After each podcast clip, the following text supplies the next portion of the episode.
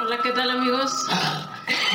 Estamos en nuestra tercera parte La tercera parte. de ¿A dónde vamos al morir? ¿A dónde vamos a Última, tercera y parar? última parte. Tercera y última parte, sí, porque ya no vamos a excedernos más. En el episodio pasado recibimos muchas amenazas. Eh, antes de decir otra vez estos güeyes y duro y dale a dónde, quién. Les traemos estos temas porque miren, ya vamos a morir, arrepiéntanse, hermanos. Nada, es cierto. Eh, ¿A dónde vamos cuando morimos? Tercera y última. Solamente parte. estamos dando un contexto de cada concepto de religión, ¿no? Hacia para cada religión cómo es o qué sigue después de la muerte. Ah, y nuestras bien, opiniones personales. Es correcto. Eh, les decía, ¿no? De hecho pensamos en este tema como un tema para un solo episodio, pero debido al contenido tan grande de conocimiento, de información, etc, etc, etc, eh, nos tuvimos que alargar un poquito más para no dejar tampoco el tema así como que nada más una embarrada, ¿no? Eh, ya vimos en los capítulos anteriores el concepto de los budistas y el concepto de los cristianos. Eh, la visión o el pensamiento de a dónde vamos después de, morir no es algo que solo sea inherente a las religiones actuales o a las religiones más modernas o al concepto del humano más moderno. Eh, yo creo que desde que existe la conciencia en el humano, siempre hemos tenido la interrogativa, la pregunta, ¿no? O ya siento de la mechana. Interrogativa, la pregunta, la Ah, cuestión la de cuestión. ¿a dónde vamos cuando morimos? Entonces, la, la visión de, de dónde vamos después de morir ya venía desde culturas muy antiguas, ¿no? Mesopotamia, Egipto, eh, los aztecas, ¿no? Eh, la, la cultura china ancestral, todos, ¿no? Pero ya no, para no meternos en más y no alargar esto a una serie de 20.000 capítulos. Quiero alargar un poco. Cuando te momificaban, ¿era qué significaba o qué? Eso es interesante también. ¿Qué había? O sea, ¿por qué te momificaban? Era la, o sea, era la única manera de mantener, o sea, Bueno, a lo mejor para venerar podría ser. Pues Pero- yo creo que para preservar, ¿no? no creo, porque, o sea, si tú vas al museo de Guanajuato, so- hay niños, Ah, hombres, mujeres, ojo. o sea, Ojo, güey. Las momias de Guanajuato fueron momificadas por procesos naturales de la tierra donde las enterraron. Entonces, no es que Ah, ¿no los momificaran Ah, intencionalmente. Las momias de Egipto, Ah, yo los fui, faraones y demás, sí fueron momificados de una manera intencional. ah, bueno, entonces ahí sí es por alabar, por mantener, Ahí sí tiene un significado diferente. Entonces, las momias que tenemos de este lado, porque incluso ni siquiera nada más en Guanajuato, Mm. en el convento de San Ángel, aquí en del Carmen, Ujú. en Ciudad de México, tenemos momias, ¿no? Y fueron momificados aquí. Aquí. Entonces, aquí ya dependiendo la tierra, el calor, etc., etc., etc., es este como un proceso natural, ¿no? Y me imagino Ay. que si desenterraran muchos panteones, encontrarían muchas momias, ¿no? Claro, ok. O si se fueran a la vecindad donde yo vivía, también encontrarían hartas momias vivas. Entonces, ahora vamos, vamos a hablar de cómo percibían nuestros ancestros inmediatos, podríamos decirles, ¿no? Porque pues tenemos el beneficio y el gran privilegio de vivir aquí donde fue fundada nuestra una de las ciudades principales de los aztecas, si no es que la principal, ¿no? Del Imperio Azteca, eh, México Tenochtitlan. ¿Cómo veían los aztecas o qué pensaban los aztecas que pasaba una vez que abandonábamos el territorio, o digo nuestro, el territorio nacional, ¿no? El territorio del cuerpo. El territorio del cuerpo. Te morías y si no tenías visa no pasa. Eh, no. Hay que, hacer, hay que hacer mención que estos tres capítulos los grabamos en un solo día y que hemos ido avanzando en el alcoholismo. Entonces, seguramente van a escuchar cosas que.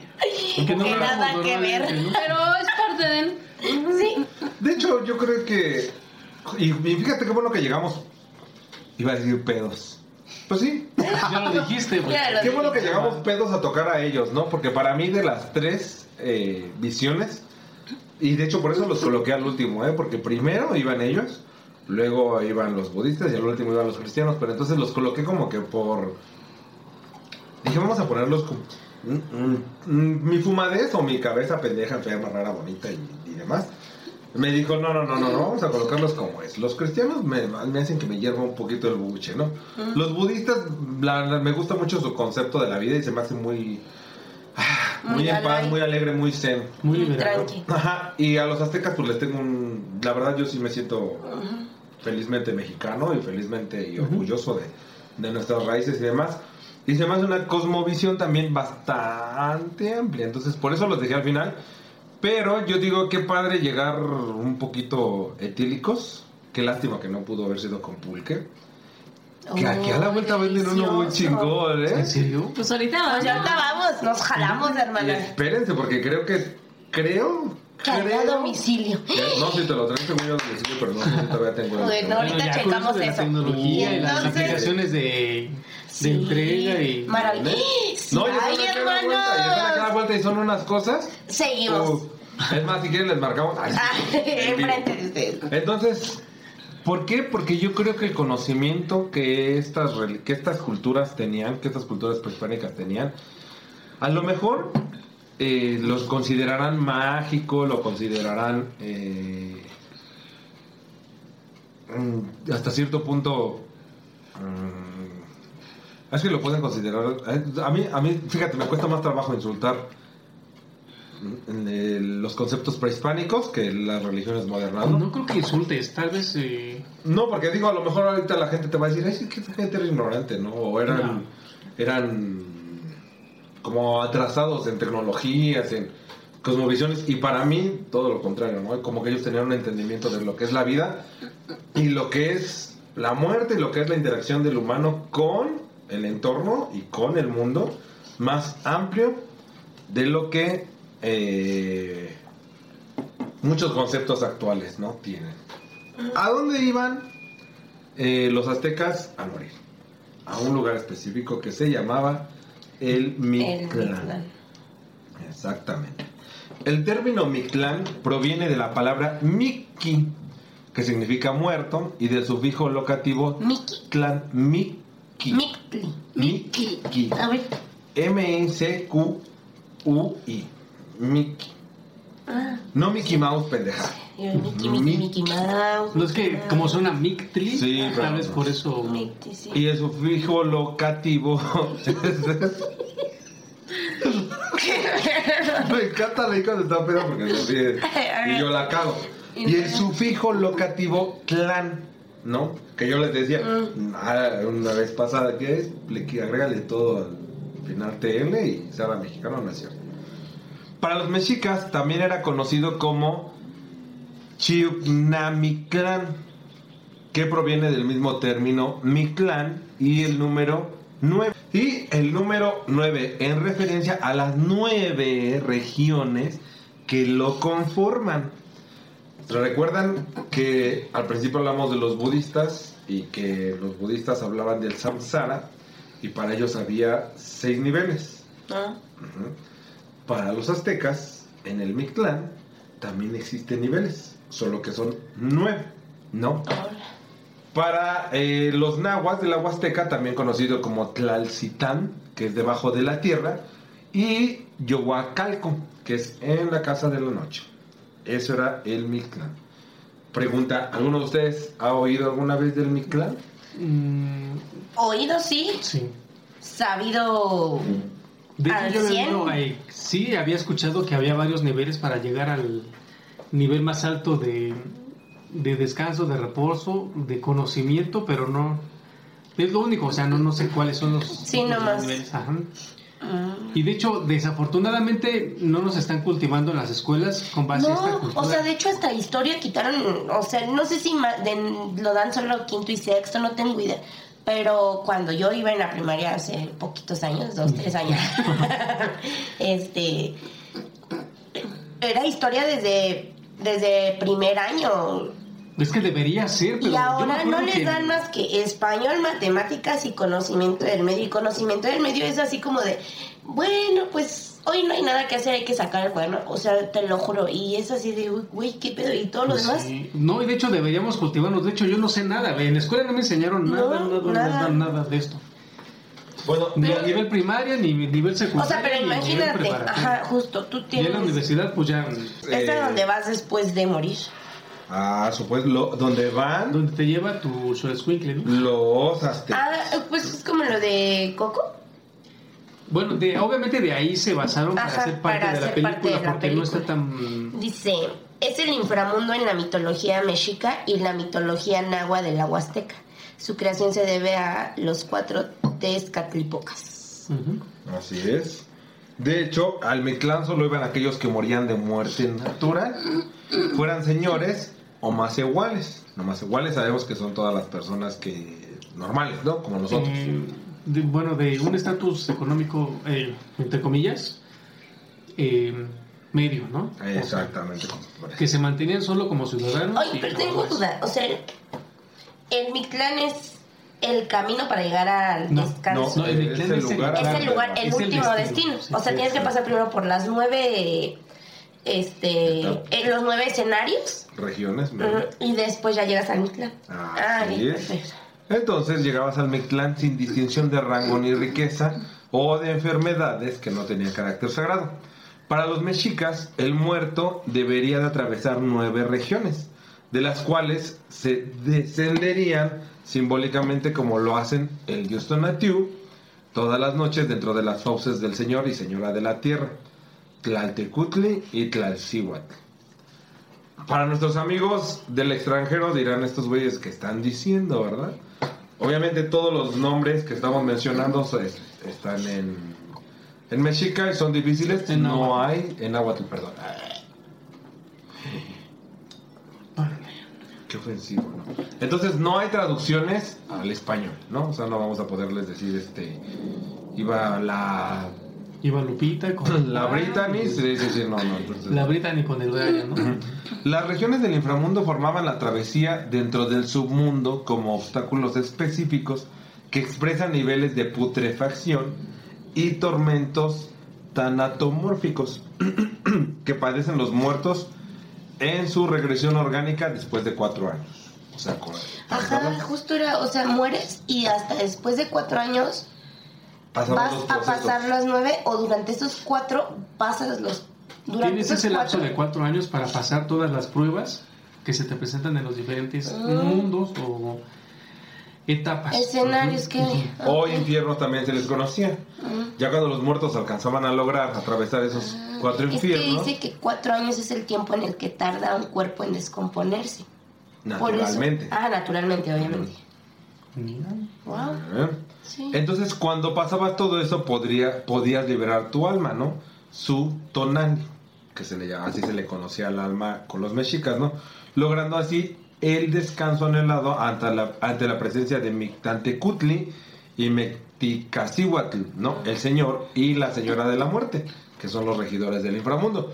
Como en un momento ya hablamos de deidades eh, Prehispánicas. prehispánicas, sabemos que los mexicas siempre tenían esa dualidad o esas deidades, tanto femenina como masculina, para todas las... Pues sí, todos los conceptos o todos los... Mm, ¿Qué se le podría decir? Pues. mm, Es que no son conceptos, pero para todo, todos los o sea, dioses, para ¿no? todas las necesidades había un dios.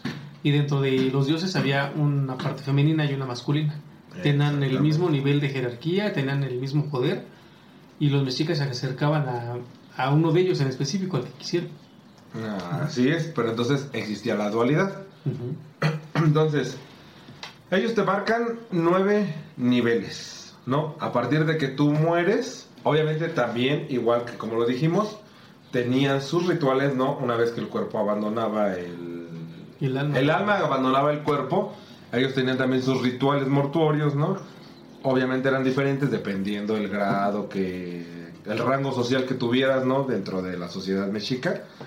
Pero eso no es lo que estamos tratando, ¿no? Estamos tratando lo que pasaba o lo que pasa después de que el alma se desprende del cuerpo, ¿no?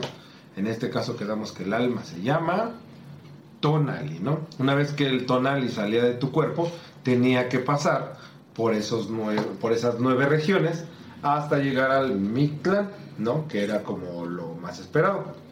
Entonces, aquí tenemos los nueve lugares o los nueve niveles del Mictlán Mexica. ¿no? El primero es el Itzcuintlan, ¿no? Eh, o también lo van a lo van a ubicar a lo mejor porque ahorita se le dice a- hay un río que se llama Itzcuintlan. Apanoaya, ¿no? Apanoayan o Chihuahua. Eso. Ay, mira. Lugar donde están los perros. Todos sabemos que hay historias en las que te dicen que los mexicas creían que como tú trataras a los perros. ¿no? O sea, si tú eres una persona, por ejemplo, si tú Anaí llegaba y agarraba palazos, como los bomberos estos que agarraron Ay, hijos de su puta madre, no a los perritos, ¿no? malditos. Entonces, si tú eras malo con los perros, a la hora en la que tú llegaras a un lugar que era un río y lo tuvieras que cruzar, en el que se supone que te cruzaban tus como tus animales espirituales, que en este caso eran los perros, no te iban a cruzar porque tú habías sido malo con los perros. Espero que sea real. Para que todas Yo también espero Para que que, sea todas las perras que han maltratado a animales no pasen. No pasa. Y se queden para Y siempre. también eso implica para los gatos, ¿eh? También creo que los gatos, y según los gatos son los únicos que saben realmente cuándo te vas a morir. Y eso sabes, ¿sabes dónde, dónde lo tenían bien arraigado en Egipto. Y también para la posmuerte, porque también lo investigué. Pero por ejemplo, eso es de, de los mexicas, Sí. pero hasta la fecha todavía uno sigue diciendo, no trates Sí, mal sí, al sí, sí. perro porque él te va... eh, Porque te va a ayudar a cruzar el río, ¿sí? Sí, sí. sí. Exactamente. Y por ejemplo, cuando dicen eh, que les ponen una vara y unos guaraches y les ponen una bolsita, ¿de dónde viene eso? Ahí te va. ¿Qué pasaba en el Apanuayan? ¿No? Era una región donde existían los Xoloescuincle. Todos sabemos, aquí nosotros todos sabemos que es el Xoloescuincle. El Xoloescuincle es una raza de perro mexicana. eh, a mí se me hace hermosa. Mucha gente los ve y dice, ¡ay, pinches perros! feos", ¿no? Cuesta más que. Déjate el precio, el precio no, el precio histórico que tienen los perros. Hasta en el zoológico de Chapultepec los tienen, ¿no? Entonces es una raza de perros mexicanos que viene desde... ¿Cómo se dice? Desde el. Desde ¿Cómo me cuesta trabajo decir eso? Parezco tan estúpido. Es que viene, eres tan europeo que... El apellido. Mis raíces son tan raras. Esos eran los perros consagrados eh, de Xolotl, quien en el pasado fue el custodio del dios Tonatiuh, o sea, el dios Sol, durante las horas diurnas como el dios del ocaso. Pero por haber atentado contra Tonatiuh durante su recorrido a través de la bóveda celeste, fue enviado al Mictlán por los dioses creadores para conciliar a los perros domésticos con los muertos. En este paraje, los muertos tendrían que cruzar el ancho río Apanohuacaliehua. Ay, qué pendejo soy para esto. Es el alcohol. Otra vez, lo cortas ahí.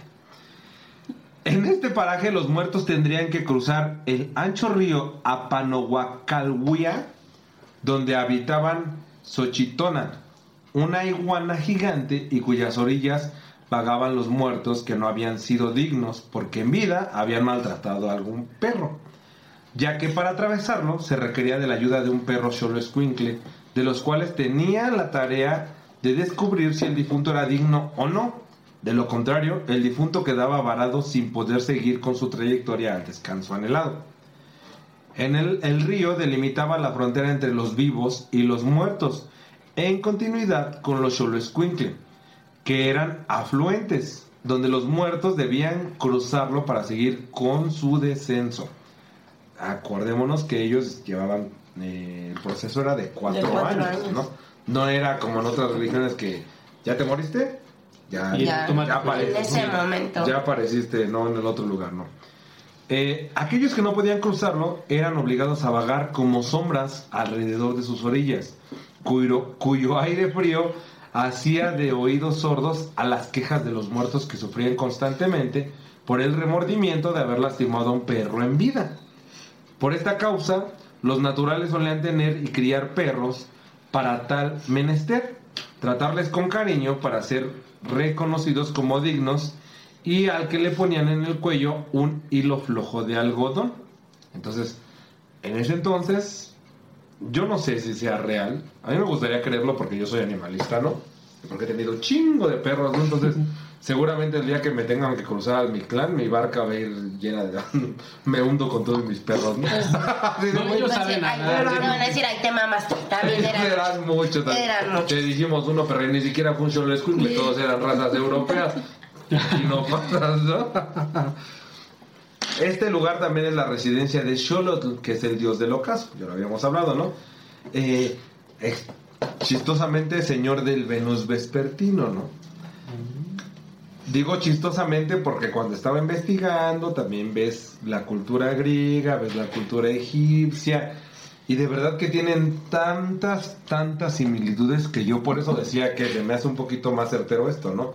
También con los griegos tienes que cruzar un río, ¿no? El río de los muertos para poder llegar a... Mm, Es otra cosa, ¿no? Pero entonces...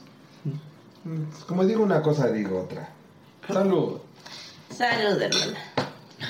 Sí. Salud. Salud. Este es el primer lugar. La mayoría lo conocemos, ¿o no? Como mexicanos. Sabemos que necesitamos un perro para que nos ayude a cruzar el río. El segundo lugar era el Tepetl Monamigyan. Sabemos que Tepetl, ¿qué quiere decir? En náhuatl. Cerro, ¿Tepetl? Tepetl. Mm, Cerro, ¿no? Loma. Sabemos, dice. Sabemos qué quiere decir, no. Estábamos diciendo ahorita Jess y yo que pues, Sí, no, no en la educación básica primaria pues ya no nos enseñan nada de eso, no. nunca nos Sí. Una enseñaron. disculpita, pues ahí hay... No, una disculpita. Pues de verdad nos deberían de enseñar. Sí. O sea, son nuestras raíces. Sí. Si te enseñan que... Es que ya no te enseñan más que los días festivos de el 24 de febrero porque el día de la bandera y ya. Y luego el 12 de octubre porque esto. Y ya, o sea, no hay más, no te dicen que hubo esto, existió esto, esta, nada. O sea, fíjate, le dan eh, preferencia al 12 de octubre, día de la de mexicanidad, pero cuando en realidad fue una invasión y una masacre que vinieron a hacer, pero ni siquiera mencionan qué fue lo que hubo antes de No, eso. porque aquí solamente lo que, por ejemplo, yo con mis hijos, con el grande, me, ay mamá, este, ¿qué fue el 12 de octubre? Ah, Pues tú dime y yo te digo si estás bien. No, pues el descubrimiento de América y Cristóbal Esa es la que Colón. aplica siempre que Llegó no sabe. con las tres, llegó con las tres y, y pasó, es- ajá, pero nada más. Sí, ah, bueno. Y ya. Está bien, porque solo le cuentan lo que pasó y Cristóbal Colón es lo mejor de la vida. Ujú. Y pues no. Y pues no. Pero bueno, sigamos. Entonces, es el Tepet Monamigyan, ¿no? O lugar en que se juntan las montañas. Este lugar es la residencia de Tepeyolotl, que es dios de las montañas y los ecos, señor de los jaguares. Es la región donde existían dos enormes cerros que se abrían y se cerraban chocándose entre sí de manera continua. Donde después de haber cruzado el río Apanahuac, Calhuía, el muerto tenía que buscar el momento propicio para cruzar estos cerros sin ser triturado. O sea, es decir, ¿no? Sí, de hecho, en todos eran pruebas y tenía que mantenerse en una pieza Dice, para... no poder- mames, ya todo lo que sufrí en la pinche vida y todavía vengo aquí a sufrir más para Pero ver si ¿sabes paso qué? o no paso. difiere un poco, bebé. Yo creo que esa es tu prueba final. Yo creo que ellos tenían mejor vida que nosotros. ¿Sabes? En ese Pues entonces... porque es menos Y, preocupación. y no, déjate menos preocupaciones. Yo creo que preocupaciones siempre ha tenido el humano, pero ¿sabes algo? Para mí son culturas que vivían más en armonía, realmente con todo el medio ambiente y con todo lo que tenías. O sea, realmente eh, las necesidades básicas del humano las cubre mamá naturaleza, diría Baluro. Búscalo, más vital nomás lo que has de precisar nomás y olvídate de la preocupación. Si buscas lo más esencial. Bueno, no, pues ya. Para- no es que quiero llegar a donde dice mamá naturaleza te lo da. ¿Y dónde sale eso? ¿En qué no me dejaste ¿En llegar. a- te sale? O- No me dejó llegar al final de la canción de Balú y ahora de verdad. Es que ahora ya nadie, nadie entiende esa referencia si no Ah, en por TikTok. no ¿Qué? ¿El libro de la selva todo mundo? Claro que sí. No. Somos de la selva, todo el Rafa. mundo, claro que sí. Muy bien tu frase. Quítenle el vino porque... No, entonces ellos tenían como me- menos conflictos pendejos, digámoslo así, No, es la realidad, ¿no? Porque la tecnología, yo, yo lo he dicho en otros capítulos y lo voy a sostener. La tecnología y el avance tecnológico del humano y el avance científico y médico nos ha causado más. Ah, ya que vas a andar diciendo, tengo Era- ansiedad. Era súper orgánico, güey. Tengo O, o depresión. nunca ibas a ver Pues a, no, no, güey. sé, a, a Moctezuma así de mis seguidores ya, ya bajaron, ¿no? No, o sea, las cosas eran diferentes y ellos, Bueno. eran- y ellos estaban más, realmente, no sé, para mí es, para mí debimos de haber vivido siempre como vivieron ellos. Aunque les duela a quien les duela, güey. O sea, lo orgánico que era vivir en ese entonces era hermoso. Entonces, por eso yo no creo que sufrían en vida y luego sufrían después. En cambio, ¿no? Templaban, ¿no? A- eh, ya después de haber muerto, si te merecías llegar al Mictlán. ¿Estás de acuerdo? Por eso no llegaba cualquiera. Solo los dignes. Sigue el tercer nivel, el Istepetl, que es la montaña de obsidiana. ¿Qué es la obsidiana? La obsidiana es una piedra volcánica que hay mucho en justo aquí en todo el territorio del Valle de México. Obviamente eh, emanada o me- no sé si la emanen también ahí que me corrijan. ¿Quiénes son los que estudian las piedras? ah, Harry Potter. la piedra. La piedra. Bueno, hay muchos que Harry Potter y los drogadictos. con piedras que... Y los drogadictos de Azkaban. Es solo una película mexicana. Harry Potter y los piedrosos de Azkaban. Perdónenos, no, no, los geólogos, geólogos, ¿no? Que los expliquen los geólogos, vivimos en una zona volcánica, entonces la obsidiana, y por ahí tengo, permítanme, ahorita les enseño una obsidiana para que la vean, es una piedra negra volcánica con la cual ellos hacían utensilios, hacían, hacían dioses, es como cristalina, Lanzas. hacían lanzas, Y utensilios. por eso, por eso. Eso es obsidiana. Entonces en ese entonces eh, ellos la trabajaban de una manera muy bonita, se pueden hacer muchas No cosas. mames, está padrísima, güey. En efecto, esas las traje de los prismas basálticos de Tula y de Hidalgo. Y te puedes ir a recoger y las encuentras por todos lados. Entonces ellos la trabajaban, ¿no? Entonces imagínate una montaña hecha de esa piedra. Que pulida parece un cristal negro. O sea, está hermoso. Sí, sí, claro. Entonces, el Iztepetl era la región donde se encontraba una montaña con un sendero de pedernales de obsidiana que desgarraban a los muertos cuando tenían que atravesarlo para cumplir su trayectoria. Es la residencia de Iztlacolhuiqui, dios de la obsidiana, señor del castigo, quien en el pasado fue el custodio del dios Sol durante las horas matutinas como el dios de la aurora quien, cegado por los celos, se atreviera a atacar al dios Tonatiuh, recibiendo un contraataque que le dejó ciego permanentemente debido a una flecha que, se- que le atravesó la cabeza, siendo además castigado por su falta al tercer estrado del Mictlán por los dioses creadores, teniendo la tarea de henchir con filosos pedernales el cerro.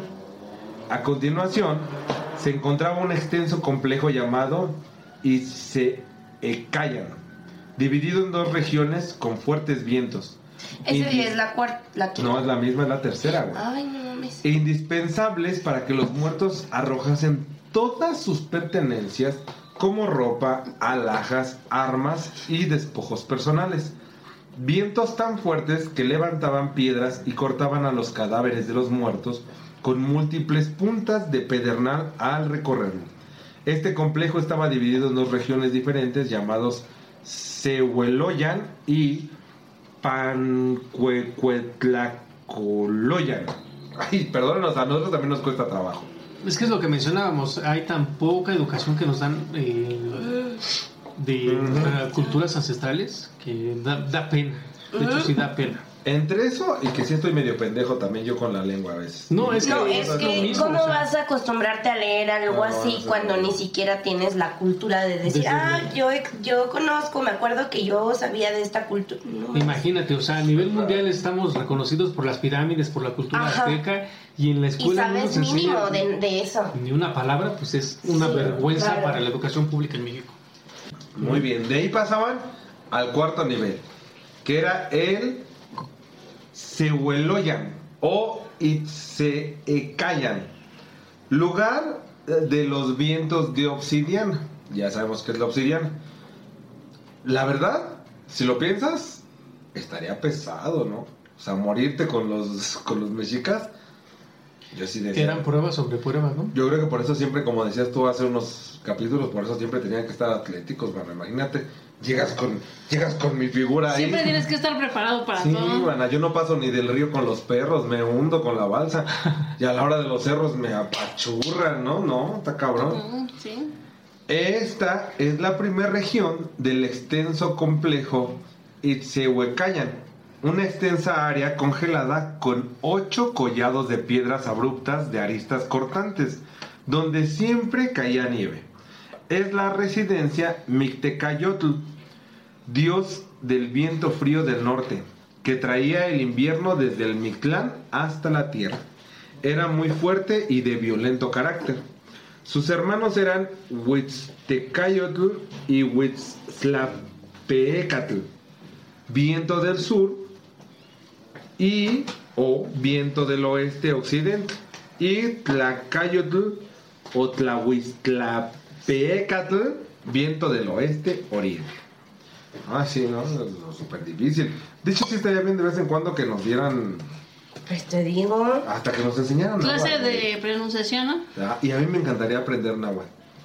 Solo lo he visto en un lugar, pero gracias a la pandemia no, no pude estudiar porque estaba cerrado. Ahorita no sé ni hablar español. De ahí llega el número 5. El Pancuetlacoloyan. Todos dirán por qué lo dice así, porque la verdad prefiero decirlo así que seguirla cagando, ¿no? Lugar donde se tiembla como bandera. Es la segunda región del extenso complejo que acabamos de mencionar. Al pie del último collado, ahí comenzaba una extensa área desértica de difícil movimiento, con ocho páramos donde no existía la gravedad, y los muertos estaban a merced de los vientos, que próximos a salir, estos los regresaban o los llevaban de un lado a otro como banderas, hasta que finalmente lograban salir del sendero. Desde hasta ahí, ¿qué opinan ustedes de morirse con los mexicas? Está cabrón, ¿no? Pues- Yo solamente pregunto algo. Es como Mario Bros. Te dan tres vidas te aplastan No, la montaña. no tienes ninguna vida, por eso estás ahí. otro, Y luego, ¿cuál es otra vez? Güey, te dan tres vidas, estás muerto. pe. Por Como en. Yumanji va diciendo, tantas tres vidas como en Yumanji. Es que imagínate tú si no te Es iba a dar miedo no morirte, güey. Es que... eh, Ya estabas muerto y luego te vas a ir a morir otra vez de allá de esa. Pues yo creo que no te mueres, a lo mejor te regresaban y te regresaban hasta que lo pasabas, ¿no? Sí. Hecho, entonces ya no eran que- pruebas, güey. Pues entonces Son ibas a pasar. en- Pero es que pues, en una prueba tienes que tener varias oportunidades, Sí, ¿no? O sea, no vas a pasar a la primera. Porque imagínate, si pasa, si te- la condición es que pases a la primera, nada más quién iba a pasar. Yo creo que Los más Ana. Gabriela Guevara. Sí, ¿Por qué se ríe? Porque está delgada y atlética y tiene tuyo. buena Y con todas las becas que se está robando, seguramente sí pasaba. Ay, No, de hecho tenías que demostrar que eres digno, por eso tantas pruebas, o sea, no cualquiera podía pasar. A lo mejor implicaba lo que hemos hablado desde todas las religiones, o todas las... ¿Qué has, qué has dicho?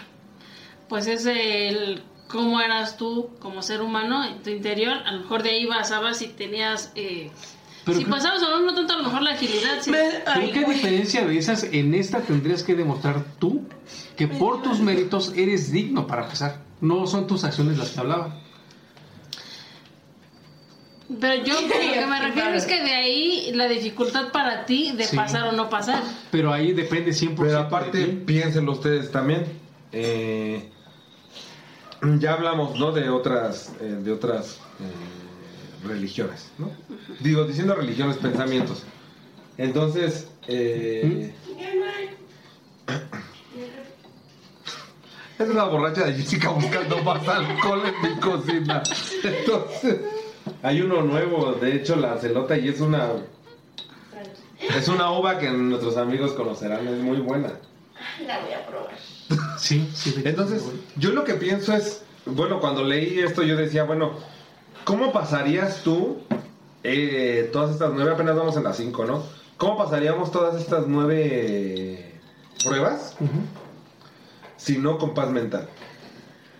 ¿No? Entendiéndolo yo en mi experiencia de vida ahorita, ¿no? Eh, desde el principio, las, las montañas, ¿no? Si estás así, si lo paso con ansiedad, o si lo paso estresado, si lo paso a lo pendejo, Pero ¿qué implica tener una paz mental? es trabajar en ti.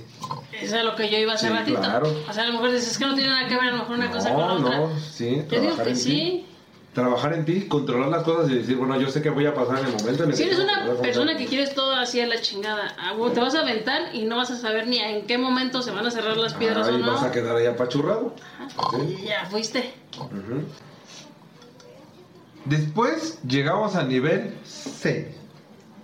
Dale. Temiminaloyan. Mm, se escucha. Ahí De Temiminaloyan. mi ¿eh? mini, de mi mini, claro. Lugar donde se flechan saetas a la gente. ¿Qué? ¿Qué son saetas? Son como lanzas o flechas. Muy bien. Esta región es donde existía un extenso sendero en cuyos lados manos invisibles enviaban puntiagudas saetas para acribillar los cadáveres de los muertos mientras los atravesaban. Las saetas perdidas durante batallas que el muerto debía evitar para no ser flechado e irse desangrando. Imagínate, como la de Apocalipto. No sé, no me acuerdo de la película. Ay, no mames, con la de Mel Gibson. O sea, sí sé, pero no me acuerdo de Pues la película. pendejo, cuando está escapando el chavo este, el que es el protagonista. Pero no está y le muerto. lanzan Ah, bueno, buen sí, me imagino que era algo así. Que Similar. sí. Tú valías madre, güey. porque Ya es que estás así. Ay, no creo que pudieras correr. preciosa, ¿eh? Tu pinche Ah, panzona, ¿eh? Pero sí corro, sí corro. Ay, ¿Mm? ay. No es como que el que estés delgado flaco, más bien es como que la maña que tengas Eh, para esquivar verdad. las flechas, Roberto. No mames, tú también. O sea, no todo es el peso, Además- A mí me pesa el culo, ¿a ti qué te pesa? La. Sí. El número 7, el Teyoyocualoyan. También yo. Ok. Esta chica con alcohol es muy divertida. Lugar donde se come el corazón de la gente. Yo creo que yo estaría sentado ahí. Es la de Apocalipto, verga. Neta, cuando lo suben ahí el, el, el eclipse y esa madre, que les cortan aquí y le sacan el corazón. Pero aparte me encanta la explicación de Jessica porque es neta que sí lo siente. Lo siente. O sea, ella ya ve su corazón aquí haciéndole en la mano. Sí, güey, así lo sacan y lo, lo enseña y avientan el cuerpo. Pero no se lo comen, ¿no? ¿Sí? No sé. No, Lo dejan en una vasija, ¿no? no me acuerdo. Pues ahí también vive Tepeyolo, dios de las montañas y los secos. Ya habíamos hablado, ¿no? Que también Sí. vivía en la en las montañas de obsidiana, ¿no? En e- esta región eh, habitaban fieras salvajes que abrían los pechos de los muertos para comerles el corazón.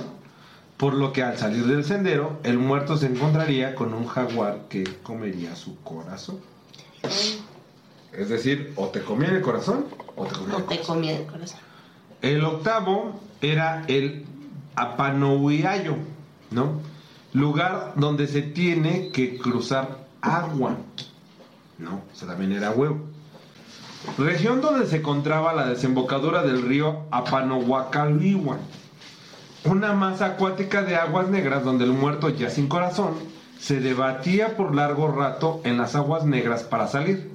Pero ahí no acabarían sus penas, pues el difunto tendría que atravesar un extenso valle lleno de nueve hondos ríos, los nueve ríos adyacentes del ancho río Apanohuacalihuan, los ríos de los nueve estados de la conciencia. Entonces, en la etapa o en la prueba anterior, ¿sí tenían que sacarte el corazón a fuerzas? Yo creo que en todas, en todas, a fuerzas tenías que sufrir. O sea, no sufrir, pero a fuerzas tenías que vivir la experiencia de ¿O los... tenías que desprenderte de algo para poder evol- evolucionar? Mm, yo Mm. quiero imaginarme que sí. Ok, me agrada. Incluso si lo piensas, si yo tuviera la visión de que cuando me muera voy a pasar por esto, yo me prepararía mucho en vida. Pero ¿cómo podés prepararte?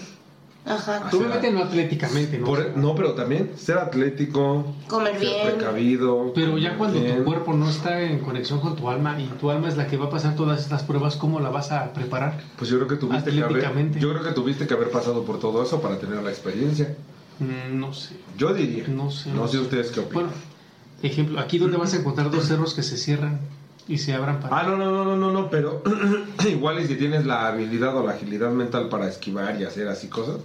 Yo me voy más a lo que mencionabas antes. Tienes que llegar a cierto nivel espiritual y de meditación para poder controlar tus movimientos y así saber cuándo cruzar los, eh, las pruebas. Eh, pues puede ser que Yo sí. me voy más por esa parte. Eso es real. Por último, y no menos importante, el Chiunahuamiclán. Ay, Ya se fue. Ya se fue. Ya Saludos a Lolita Ayala. Lugar de las nueve regiones de los muertos. Dice, finalmente se alcanzaba el final del trayecto en una zona de niebla, donde los muertos ya no podían ver su alrededor. Su estado de cansancio provocaría la reflexión de las decisiones y movimientos de la historia del muerto y se conectaría con todo lo que le sucedió en vida, con todo lo que le rodeaba. El muerto se volvía uno con todo. Así dejaba de padecer, entraba en el Mictlán, la residencia de Miltantecutli y Miltaseucihuatl, la última región enseguecía a los muertos con niebla grisácea, de los cuales muchos se perdían, y tan solo se escuchaban sus lamentos mientras se ahogaban entre los nueve ríos, los nueve afluentes del río Apanehuaquina, los nueve ríos de los nueve estados de la conciencia. Entonces, ¿qué pasaba? Pasabas las nueve etapas del Mictlán. Las nueve pruebas. Aquí en la final nos dijeron, tenías que sufrirlas, ¿no? Llegabas con un sufrimiento, pero con un entendimiento, y sí lo hilabas, ¿no? Lo que me acaba de pasar ahora en esos cuatro años, cuatro años te llevaba ese camino, imagínate, qué putiza. Yo creo que eso ya lo, lo fueron actualizando, ¿no? A la fecha. Porque ahorita uno puede pasar por diferentes cosas y pues es como sea, es algo que tienes que ir superando y que tienes que ir avanzando, ¿no? Yo quiero pensar que eso se quedó, se quedó allá en esos años. Y que hoy por hoy, en tu vida pasas por esas nueve etapas y que llegas al, te vas para donde quieres. O sea, ya no existe mi plan. No, yo quiero pensar eso. es que yo- no yo- estoy diciendo que así sea. Yo quiero pensar que a lo mejor esa situación se quedó en, en ese... En ese tiempo. O, Y que además pues era... o puede ser como decías tú en el primer capítulo de esta, de esta trilogía, ¿no? Eh, cuando mueras, a lo mejor tienes el libre albedrío de decidir a dónde ¿A quieras ir. dónde vas a ir? Y les voy a ser bien Bueno, honesto. pero decides dependiendo en Les cómo voy a ser bien honesto, yo, yo me aventaría este pedo. Yo también. Cuatro años de diversión. A lo mejor sufrimiento, pero ya estás muerto, güey. O sea, ya no vamos ya Pero a entonces. ¿por qué dice sufrimiento? Porque ya ves que aquí te lo dice, ¿no? Que tienes que Pues si ya sufrir. estás muerto, entonces ¿por qué sufrimiento? Pero dice que tienes que sufrir para hilar los dos, ¿no? Y aún así, no tienes la promesa O sea, de y llegar. Digamos que para complementar lo que te pasó en la vida, lo vas a entender, Para en, este, entender, en este exacto. proceso. O sea, vas a. Por eso tal vez dice sufrimiento, porque en vida fue sufrimiento. En este proceso lo Es vas a hilar, lo vas a entender, lo vas a, Como dice al lo vas a final, ¿no? aplicar para Provocaría la reflexión de las decisiones y Sí. movimientos de la vida, de, De la historia vida. del muerto. Sí.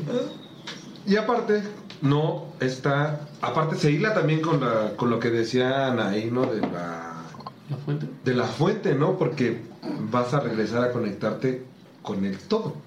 Pero no todos lo van a lograr. Al final de cuentas, muchos van a quedar en esa niebla gris, ¿no? A lo mejor donde vas a estar tú. Ah, no mames. No, tú- no que tú te vas a quedar en el limbo. ¿Qué tal si te dan la sorpresa? otra religión. ¿Qué tal si me da la sorpresa y cuando llegue A yo muerto? eh, Ella me Hola, cruza la balsa. Hola. Toda pelona y con sus dos pelitos acá como yo de escuincle, güey. No, tú vas a ser el perro que me A lo mejor es de ahí los 144 mil. Ah. Exactamente. Y es lo que, y es lo que yo les decía cuando empezamos el primer capítulo. Conforme vas metiéndote, tú podrías fácil hilar todas. Ujú. O sea, ir metiendo todas, ir metiendo todas en una. Entonces yo creo que todos tenían una idea. Muy igual, pero muy diferente, contada en otro contexto. Así muy chingón, muy igual, Sí, pero muy igual, fuerte. pero sí, sí, no, sí. de hecho o sí sea, explicado. Sí. No, entonces yo les decía, conforme más viendo, y de verdad que si te metes a la cultura egipcia, te metes a los mesopotámicos, a los chinos, o sea, todos tienen ideas similares. A lo mejor eh, algunos el camino es más fácil, algunos es muy difícil como ellos, ¿no? Alguno es rápido como los cristianos, ¿no? Alguno el trabajo es aquí en la tierra, ¿no? Como los budistas. Pero la mayoría coinciden en que todos vamos a ir hacia un mismo lugar, ¿no? Y todos, eh, me gustan más las cosmovisiones, las cosmovisiones de ellos, por ejemplo, que no hay infierno, ¿no? No hay, bueno, no hay de que pues, ya llegaste, ya pasaste dos, pero como no, al infierno. Al Bueno, es que si te vas a eso, no hay infierno y Pero tienes que ya lo viviste eso, cuatro años, ¿no? pues sí te avientas ese, ese camino, ¿no? Que a lo mejor con los cristianos es el purgatorio, ¿no? Los cuatro años que vas a ser juzgado por tus actos. Sí, puede ser. Entonces, si lo hilas todo, de verdad que se vuelve algo padre. Y yo creo que lo bonito de estos temas, o lo bonito de estas investigaciones, es que al final yo eh, absorbo, ¿no? De, de- de- de todo esto que hablamos, de los tres capítulos, absorbo algo de cada uno y creo yo, y, y no nada más de lo que yo estudié, sino de lo que Anaí expuso desde el principio, que para mí fue también como un pinche... eh, Un sa- boom. como un sablazo, como lo hice en el primer capítulo con Rafa y en el segundo con Jessy. ¿no? Sí. No te humilles. y tú, ¡Ah, me tienes! Sí. Entonces, para mí, dije, güey, sí es cierto, ¿no? Qué padre que pudieras tú, al final, tener ese libre albedrío de decidir a dónde vas, ¿no? ¿Quieres ir al Mictlán? ¿Quieres ir al paraíso con Dios, ¿no? ¿Quieres Sí. ir al Samsara? Valhalla. Esos son los, este, los nórdicos, los, Vikingos. los vikingos. Sí, Samsara es de los budistas, el Val- y también tengo información del Valhalla, pero ya es mucho. Ya. De verdad que métanse, echen su clavado, beso con él, ustedes también echen su clavado, de verdad. ¿A dónde vas después de la muerte con todos? Porque también lo, lo vi con los vikingos y de hecho Mientras el Valhalla solo es para los, se vayan, para los dioses. vivan su vida sin dañar a segundos ni terceros. ya. Pero yo me quedo, de todo esto yo me quedo, y fíjate, no, me quedo con No, de hecho es. Nirvana lo que ibas a decir que es donde llegan los. Ah, sí, es cierto, el Nirvana. Pero también el Samsara, ¿no? Porque son los. Es seis- un nivel. Son los seis niveles. Entonces, pero de todo eso, fíjate, Mm. Anaí me vino a enseñar algo. Después de que yo estuve aquí metido en esas pinches y me clavé y le investigué y puse mis hojitas y su pinche mano, me prefiero quedar con la idea que me planteó Anaí. Yo voy a tener el derecho, ¿no?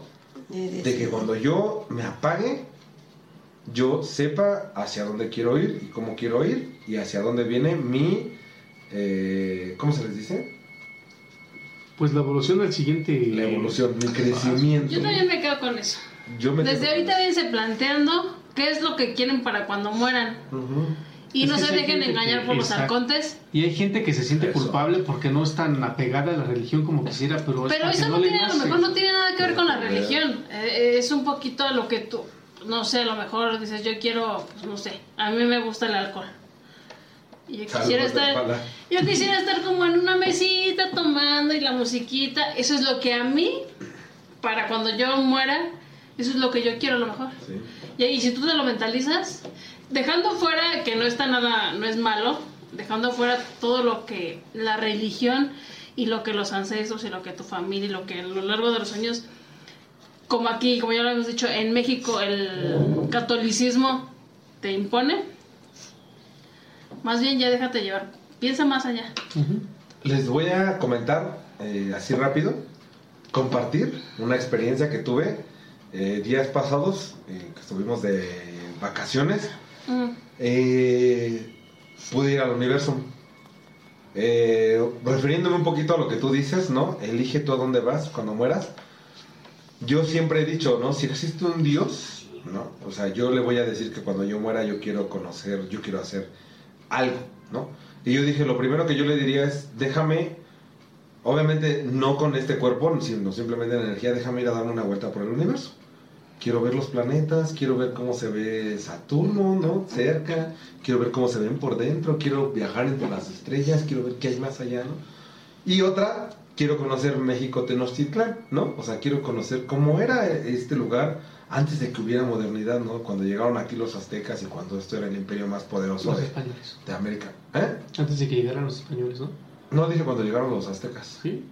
Sí, cuando llegaron aquí. O sea, antes de que hubiera cuando fundaron, población, exacto, ¿no? cuando fundaron aquí Ah. realmente Antes de que llegaran los españoles. Y fui al Museo Universum, que está ubicado en Ciudad Universitaria, aquí en Ciudad de México. Cuando puedan ir a verlo, vayan a verlo. Digo, no es, no es la gran cosa, pero la sala, que no me acuerdo cómo se llama, el planetario, donde exponen a veces películas, ¿no? Eh, cortometrajes rápidos, ¿no? En donde te ponen en, en el techo ciertas proyecciones bien chingonas. Llegué y no encontré boletos, no para todo lo que se quería, sino para una exposición que era el sistema solar y otra que era arqueotipos o arqueo, no sé, no, arqueo, quién sabe qué algo así de la, de los mexicas, ¿no? Fueron las únicas dos que pude entrar, ¿no? Entonces, entro la primera, ya te acuerdas de eso, y es un viaje por el universo. Tú sientes que estás viajando por el universo y fuiste a este planeta y viajaste entre el cinturón de asteroides y demás. Y en ese momento yo pensé, dije, güey, yo esto es lo que quiero cuando... O sea, yo le voy a pedir a Dios que me deje hacer esto, ¿no? O sea, yo, yo quiero, cuando yo me muera, yo quiero viajar. O sea, yo quiero conocer el universo. Pasó y una hora después entré a lo de los aztecas y llegó el momento en el que esa proyección se vuelve un águila y esa águila, o sea, tú ves cómo va volando, como si tú fueras el águila, y de repente bajas a Tenochtitlán y entra y ves. Y también pensé absolutamente lo mismo.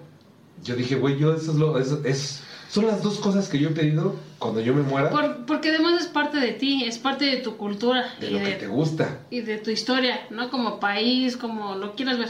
Ujú. Claro que si tú ves una proyección así, pues yo quisiera estar ahí, ¿no?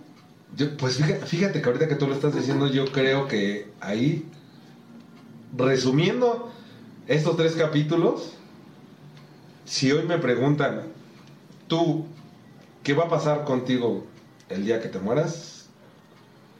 Eh, un tiempo voy a estar viajando por el universo y otro tiempo voy a regresar en el tiempo a conocer mi México Tenochtitlán. como- Y además es lo que tú, donde tú quieras llegar y lo que tú quieras ver, ¿no? Así es. Como simbólicamente tenemos una figura, a lo mejor es Dios, a lo mejor es Jesús, a lo mejor es Alá, Jehová, como lo quieras ver. sí, sí. Eso es lo que tú crees, eso es lo que vas a llegar a ver.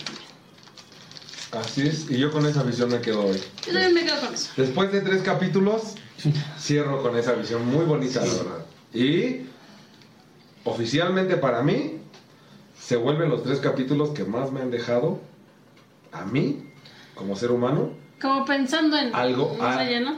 sí, algo. Y de verdad, y todo lo voy a decir, todo fue por el primer comentario que hiciste tú. Sí. Todo lo que yo traía armado, tú me lo desarmaste y lo tuve que volver a armar, pero de eso se trata la vida. Sí, ¿no? claro. de aprender de lo que tienes enfrente y agregarlo y sumarlo y embonar y armar tú tu realidad. Entonces yo me quedo con eso. Entonces cuando me muera y me estén enterrando, sí, porque cuando me estén enterrando no les voy a dejar que me vean. Pero cuando me muera... Yo quiero y me- ver. ahí. Pero cuando me muera y me estén enterrando, ustedes estén seguros que o ando en Tenochtitlán o ando en el universo. ¿Por qué? Porque Porque ahí quieres. ahí quiero. Eso, A lo mejor hay mamá. una estrella que brilla Exacto. mucho. Es una estrella fugaz. ¿A Ah, dónde vas a ir cuando te mueras? yo me voy a ir a pistear y a escuchar rolitas bien verdes. No, imagínate con Juan Gabriel, con José Sí. José, con Todas- Vicente Fernández. Ya de aquel lado, no, hombre. re- Ya tiene la voz de José José. Pedota. Ay, sí, güey. No mames. Pero sí, ahí. Muy bien. Ani. Híjole, a raíz de esto que escuché y que planteé, eh, tengo todavía como esa duda de hacia dónde quiero ir. Hoy por hoy no te puedo vale. decir, quisiera ir a... Más bien me lo tendría que replantear. O sea, vale. dónde quiero ir, no sé. Se Yo vale, tampoco sé a hermanos. dónde me gustaría ir o dónde me gustaría visitar o qué me gustaría hacer. Pero, pues de que hay una evolución, sí quiero esa evolución. Pero antes de eso, si tuviera oportunidad o si tuviera el deseo de ir a algún lugar o a una época, no sé.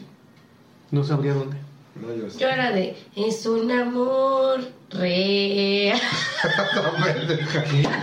No. Yo, mira, me voy a dar mi vuelta por el universo por Tenochtitlan y luego voy con esta pendeja. Toma, por Con Gabriel y con José José, con Yo vestido. creo que, mira, yo creo que en Nos algún- vemos los cuatro ahí. creo que en algún punto sí vamos a coincidir en, en un lugar. En el mismo que es, bar. el, es a tomar, ¿no? Oye, de que todos llegamos con la chivirica todos. No espero, tenemos, yo, yo picho, yo picho.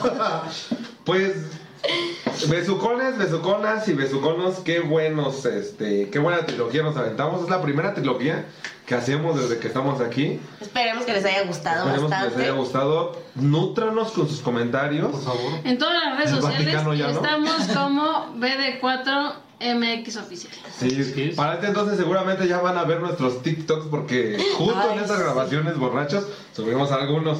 Entonces todavía no venía ni la motomami, seguramente ya perdió el concierto. Sí, hasta estábamos ahí, hermanas. Entonces, eh, los amamos, los queremos, síganos nutriendo, síganos diciendo, síganos escuchando, ¿no? Síganos.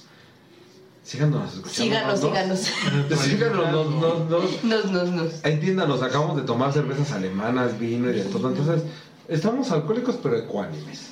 Si en algún momento la cagamos o dijimos algo que no supimos cómo lo dijimos, Lo vamos a editar y lo vamos a borrar. ni cuenta se van a dar. No, es cierto. Lo vamos a editar hoy a la otra, lo va a editar Anaí. Sí, están ahí. Entonces, ¿tú qué te apuntas? Eh, Bueno, los amamos, los queremos, nosotros somos Rafa. Jessica. Anaí, Roberto y juntos somos Beso de Cuatro. ¡Salud! Besos en sus yoyopos. Eso es pollo. Ay, no, ¿qué es eso? Ah.